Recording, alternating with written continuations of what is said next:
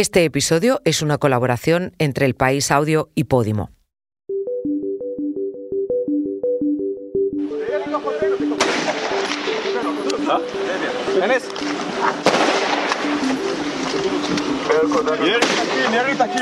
Carles Puigdemont y Casamajo versus European Parliament supported by Kingdom of Spain. La censura a la cultura es algo que nosotros ya pensábamos olvidado porque nos costó... Israel lanzó una operación inédita en más de 20 años en la ciudad de Jenin, Cisjordania, que ha dejado 13 muertos. ¿Qué pretende Netanyahu con este ataque?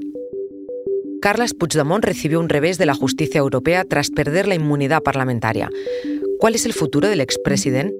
Y en España, la campaña electoral empezó marcada por las prohibiciones culturales de Vox en algunos ayuntamientos. ¿De qué forma están aplicando la censura? Soy Silvia Cruz La Peña. Hoy, en el país, analizamos los tres temas que han marcado la semana.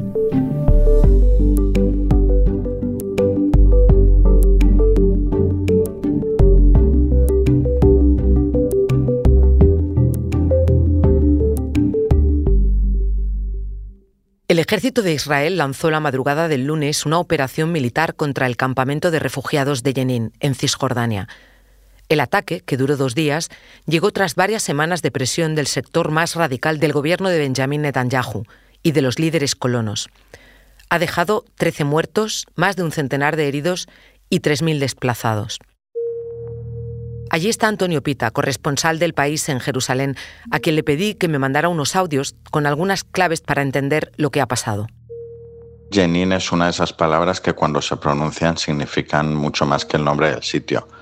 Para los israelíes es casi un sinónimo de terrorismo, lo que está muy alimentado por eh, los relatos de lo que se encuentran las tropas cuando entran a hacer una redada, que salen muchos jóvenes a la calle a tirarles desde piedras, a cócteles molotov o a dispararles con M16, el recuerdo de lo que sucedió durante la operación escudo defensivo en la segunda intifada, del que incluso se hizo un documental en Israel, como lo difícil que había sido entrar ahí, etcétera. Para los palestinos, precisamente lo que prima es una especie de épica de la resistencia, ¿no? Jenin es un lugar, te hablan desde la época de Napoleón y todo, como muy asociado a la resistencia al ocupante y que se transmite generación para generación. Y de todo eso, el epicentro es el campamento de refugiados, que es donde viven unas 18.000 personas y las calles están llenas de carteles de mártires y se siguen ampliando los cementerios para dar cabidas a nuevas personas que mueren en el marco del conflicto con Israel. Ese marco del que habla Antonio son los 50 años que Israel lleva ocupando militarmente Cisjordania. En medio siglo los ataques han sido incontables y la explicación del ataque a Jenin es algo que Antonio resumió de esta manera.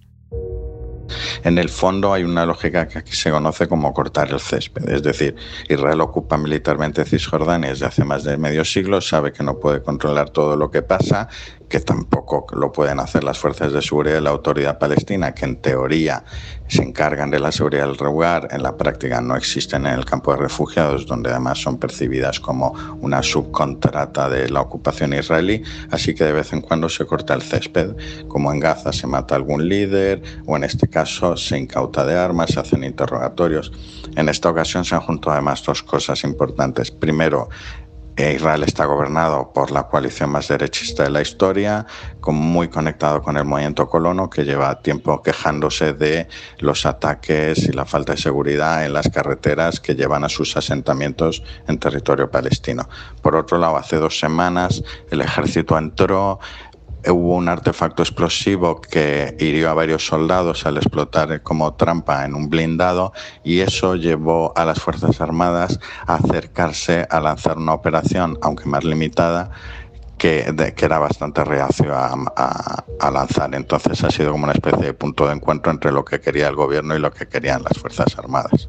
Pero aunque el de Jenin sea un ataque periódico, de esos que Antonio ha explicado que se definen como para cortar el césped, estos días también hemos oído decir que se trata de una operación nunca vista en los últimos 20 años. Esta semana ha sonado mucho un año, 2002, que es el de la operación escudo defensivo durante la segunda intifada, pero en realidad ha sido bastante distinto. Primero porque fue en toda la ciudad de Jenin no solo en el campamento de refugiados como en esta ocasión, pero aparte duró cinco veces más tiempo, la técnica militar empleada fue más cruda, la preparación de las fuerzas que entraron fue menor. Normalmente lo que viene pasando en los últimos 15 años es que las tropas israelíes entran sobre todo de madrugada, más las que están allí de incógnito, y salen los jóvenes pues con piedras, cócteles Molotov, M16, Kalashnikov, lo que sea. A veces acaba con los arrestos y se van las tropas y otras pues hasta con una decena de muertas. Lo que pasa es que en esta ocasión es la primera casi en dos décadas en Cisjordania en la que se han usado bombardeos aéreos, aunque hayan sido limitados, entrado entre mil y dos mil soldados. Es una cosa más localizada, pero ha sido importante el cambio respecto a lo que normalmente sucede. Cuando recibí este último audio de Antonio, Israel daba por acabada la ofensiva y en Jenin enterraban a sus muertos.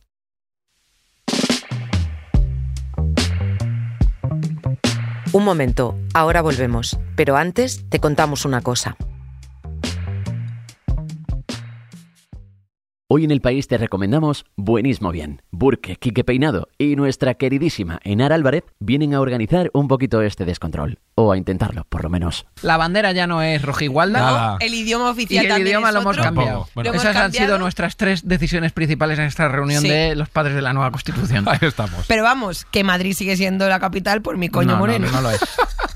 Buenismo Bien es un podcast exclusivo de Podimo. Porque escuchas mientras te informas con las mejores historias, te regalamos 30 días gratis de suscripción a Podimo, la app de podcast y audiolibros. Date de alta en podimo.es barra hoy en el país. Después, solo 3,99 euros al mes.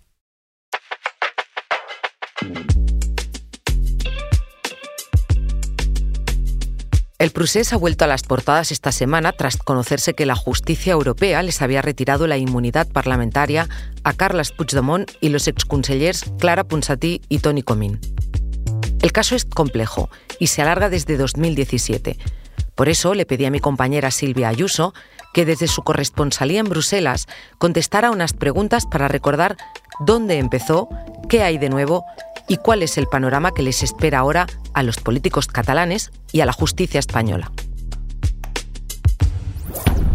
¿Cuál era la situación de Puigdemont hasta esta semana? Puigdemont era, y al menos por el momento sigue siendo, eurodiputado en Bruselas. Permanece huido de la justicia española desde su fuga a finales de octubre de 2017, después del referéndum ilegal del 1 de octubre celebrado en Cataluña y la posterior declaración de independencia.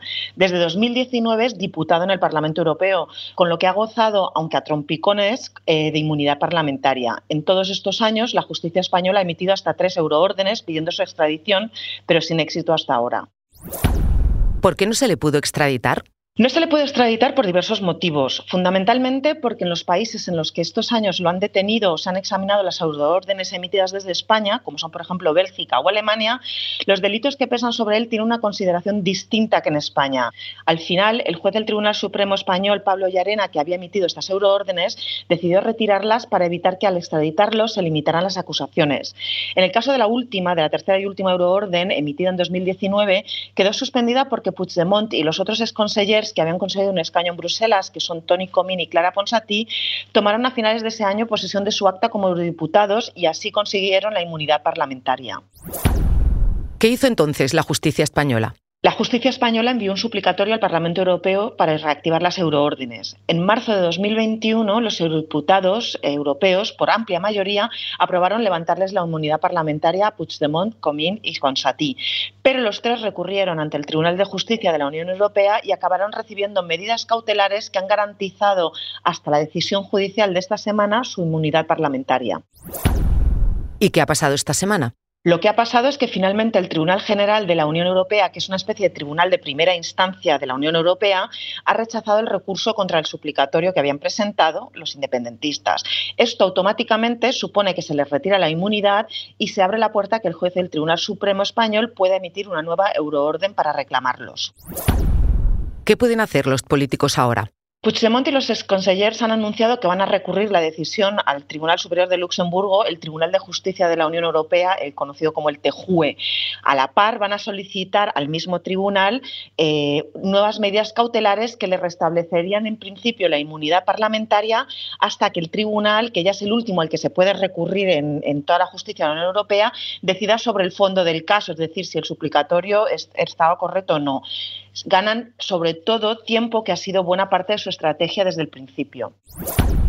¿Qué puede hacer ahora el juez español? Ahora el juez puede reactivar las euroórdenes, pero la defensa de Puigdemont confía en que al menos en Bélgica, como ha sido hasta ahora, no sean tramitadas hasta que el Tribunal de Justicia de la Unión Europea se pronuncie sobre el fondo de la cuestión, con lo que una vez más estarían ganando tiempo.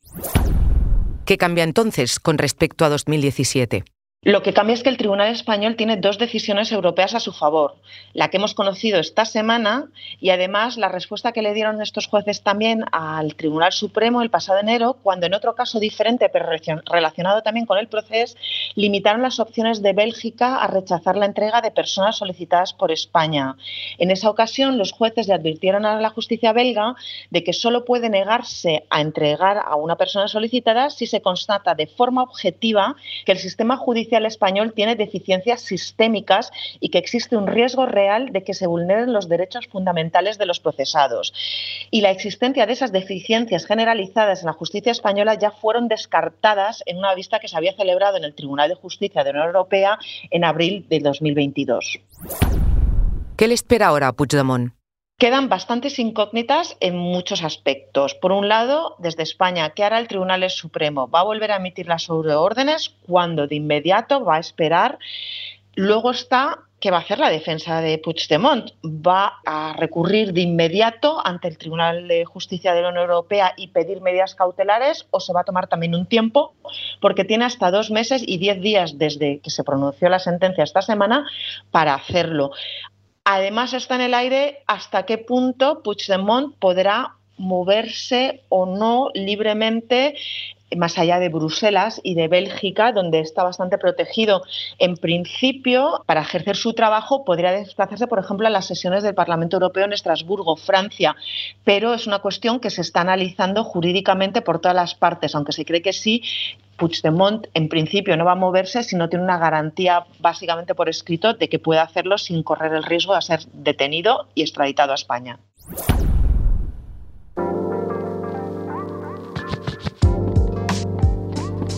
Si la semana pasada Vox metió en campaña su ofensiva contra los derechos LGTBI, esta empezó apuntando en otra dirección, la cultura. En los últimos días se ha conocido cómo la formación de extrema derecha censuró pasajes de obras de teatro y películas en varias localidades en las que ha alcanzado el poder municipal.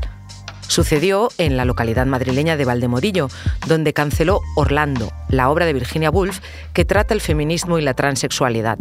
También en Santa Cruz de Bezana, en Cantabria, donde Vox retiró la película de animación infantil Lightyear, porque contenía un beso entre dos mujeres.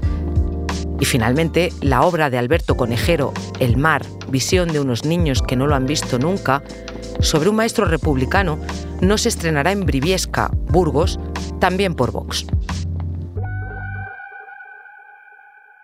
Para hablar de todo esto y de si son casos aislados o hay motivo para la preocupación, he llamado a mi compañero, el jefe de cultura en el país, Guillermo Altares. Hola Willy, ¿qué tal? Hola Silvia, ¿qué tal?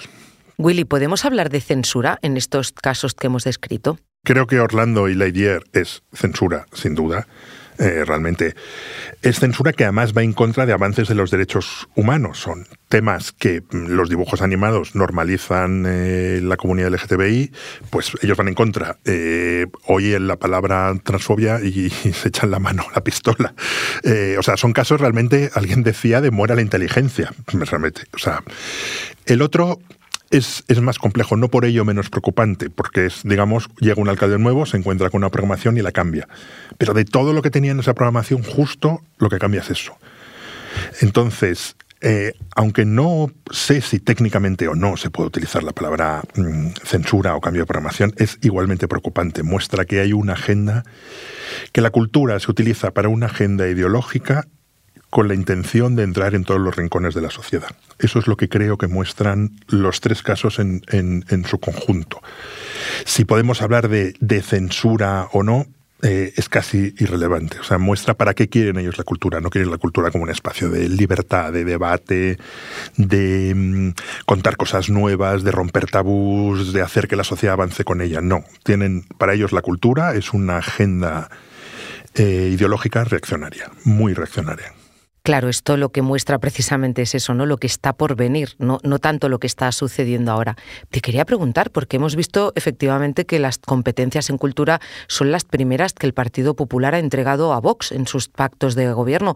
¿Tiene esto algo que ver, tú crees, con una concepción de la cultura como algo menos importante? Bueno, yo creo que, que en general en la política española, aunque ha habido muy buenos ministros de cultura, basta con recordar que Jorge Sembrún fue ministro de cultura. En general siempre ha sido un poco una María.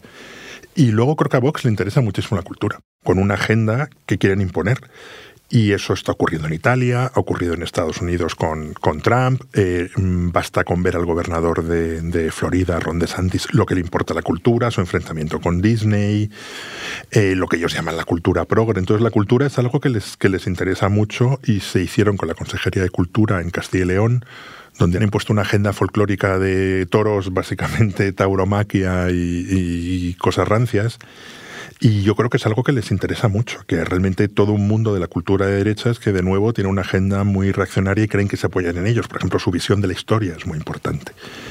Eh, Vox hay muchos catedráticos, unos cuantos catedráticos de historia medieval que están en Vox y no es una casualidad, porque la Edad Media es, es, muy importante, lo es para Vox, eh, lo fue para Eric Zemmour, el candidato ultraderechista en las elecciones eh, francesas. ¿Por qué?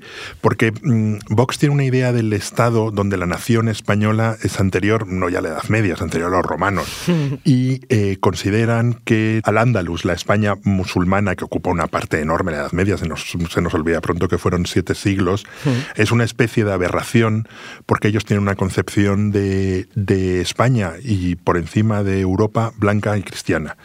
Al igual que es muy importante la historia de la guerra civil, donde están reescribiendo totalmente eh, la guerra civil ya no es culpa de un golpe de Estado, sino que es culpa de la República, empieza en el año 34, no empieza en el año 36. Entonces todo eso se hace a través de la cultura. Willy, por tanto, no es que no les importe la cultura, como dices, sino que seguramente al PP no le importa ponerla en sus manos. Dime cuál ha sido la reacción del mundo cultural. Hemos visto algunas actuaciones puntuales, pero mm, ¿cómo se ha recibido esto? Ha habido una cierta movilización todavía pequeña y embrionaria, porque yo creo que estamos al principio de un proceso pero bueno, actores, directores, escritores han mostrado su clarísima preocupación por lo que está pasando y por lo que puede pasar, porque estamos eh, ante una legislatura que acaba de empezar en las comunidades autónomas que, controla Vox con el PP, menos Castilla y León, y la posibilidad de qué ocurrirá si hay un gobierno del PP y Vox en, toda España. Y yo creo que mm, por eso empieza a haber, empiezan a circular manifiestos, empiezan a haber movimientos en en Twitter, pero solo el principio de algo que podemos ver de una manera mucho más amplia, que sería una movilización del mundo cultural ante un asalto mm, reaccionario y regresivo al mundo de la cultura, que en teoría tiene que mostrar una sociedad abierta, tiene que ser un espacio de, de, libertad, de intercambio de ideas, que es exactamente lo que Vox no quiere que sea, quiere que sea algo dirigido y profundamente ideológico y reaccionario. Gracias, Willy. Nada, muchas gracias, Silvia.